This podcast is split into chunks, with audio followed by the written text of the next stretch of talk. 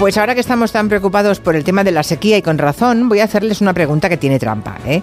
¿Qué precio le pondrían ustedes a 7.500 litros de agua?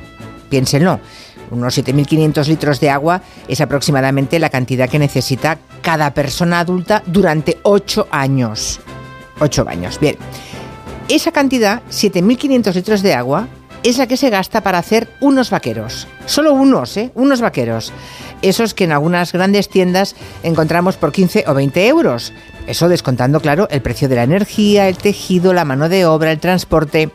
Está claro que los números no salen, ¿verdad? Bueno, o sí. Cada vez que compramos ropa de esa barata, pagamos a cuenta del planeta. Y esa deuda ya nos está pasando, y de qué modo, mucha factura.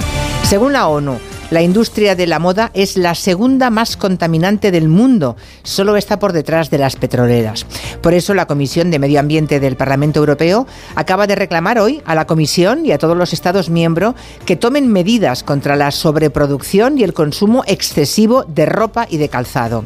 Se llama fast fashion, bueno, como el fast food, ¿no? O sea, moda rápida los que tienen adolescentes o jóvenes en casa lo saben bien. Bueno, no solamente jóvenes y adolescentes, ¿eh? también hay adultos que se comportan igual. Comprar mucha ropa, mucha ropa barata, ponérsela muy poquitas veces y luego deshacerse de ella. Así que hoy preguntas que planteamos las siguientes. ¿Cuánta ropa necesitamos? realmente y por qué tenemos tanta. ¿Somos conscientes, los consumidores, del problema que representa esa fast fashion, esa moda rápida? ¿Qué medidas plantean los eurodiputados para atajar este modelo?